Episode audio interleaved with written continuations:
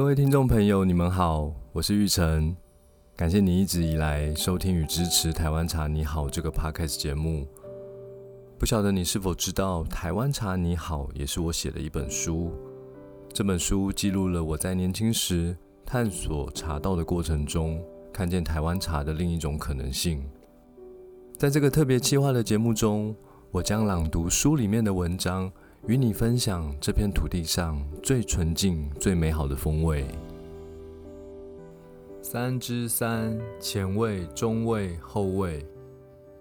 随身瓶简约利落的圆柱造型，装入冰凉的茶汤后，表面上都会凝结一层雾气。从瓶身望去，不同茶种各自透露属于自己的茶色。如此缤纷动人的画面，常叫人误以为里面装的是香水。这个美丽的误会，潜藏了一个最初的设计意涵。茶树品种、地理环境、制茶工艺的丰富性，让小小的台湾茶叶百百种，每一种茶都有属于自己独特的风味。这些来自纯净自然的芳香气味，从热水浇淋在茶叶的那一刻，就缓缓地扬起，在茶香四溢的空间中，从嗅觉的满足。一步步深入到味觉的探索，进而提升为身心灵的享受。我时常沉浸在高山茶的品茶过程，在一缕兰花香中，鼻子最先感受到香气的舒适和美好，再来是口腔品尝到茶汤的甘甜与滑顺，以及隐含在茶汤的花香，交织出味觉和嗅觉的美好体验。待茶汤吞下后。残存于口腔中的茶香点滴都是回甘，让一切依旧是如此美好。当茶香触动脑神经，丰富的想象力，一闭上眼，仿佛置身在海拔两千公尺的原始森林中。希望能让大家对这种美好的体验能有深刻感受。有趣的是，这样的体验是有顺序性的，就像香水的气味一样。有前味、中味、后味的变化。喝台湾茶最真实而迷人的感受，莫过于此。这也是随身瓶设计类似香水瓶的缘由。有很多从来没有喝茶经验的年轻朋友，因为金圣宇第一次真正喝到台湾茶。台湾茶细腻的味觉表现，很难三言两语说尽。常常可以见到，在传统茶道一些描述喝茶感受的词汇，例如生津、喉韵、醇厚、入口即化、气贯天灵、果胶质口感等等。这些确实都是形容喝茶的美好感受，但对于初尝台湾茶的人来说，却不太容易与自己得到的感受连结。如果没有很长期的饮茶习惯，不太可能从几杯茶中抓到这些感觉。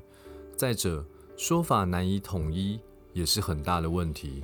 有的人觉得是回甘，有的人觉得是生津，有的人说嘴巴觉得甜甜的。没有专业的训练，要正确具体说出口腔、身体的种种感受，真的不是一件容易的事。很多时候，透过文字语言的辅助，确实有助于快速的进入茶的世界。但我希望能用更简单的方式，让大家体会一杯茶的层次变化。如果不直接说出每一杯茶的具体感受风味，而透过前味、中味、后味的概念，静静的体会从喝茶前、喝茶冲到茶汤吞下后的气味感受的变化，这样的方式是不是更有助于让大家从零开始进行自己的茶道初体验呢？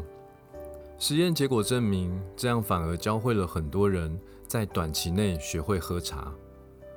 将整体喝茶的过程细分为三个阶段，让各个阶段的感受更加明显。不仅仅能感受不同阶段茶汤的美好风味，甚至能喝出茶汤的缺点。这个结果对致力打造简单易懂的茶文化的我们来说，是很大的鼓舞。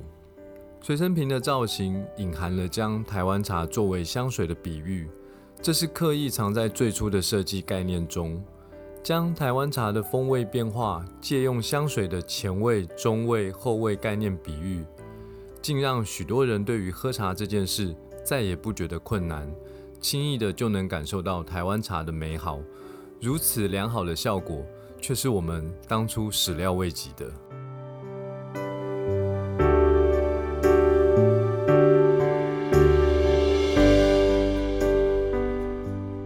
谢谢你的收听。如果喜欢我的节目，欢迎订阅并给我五星评价，以及帮我分享给更多朋友。祝福你，因为一杯茶，每一天都比昨天更好。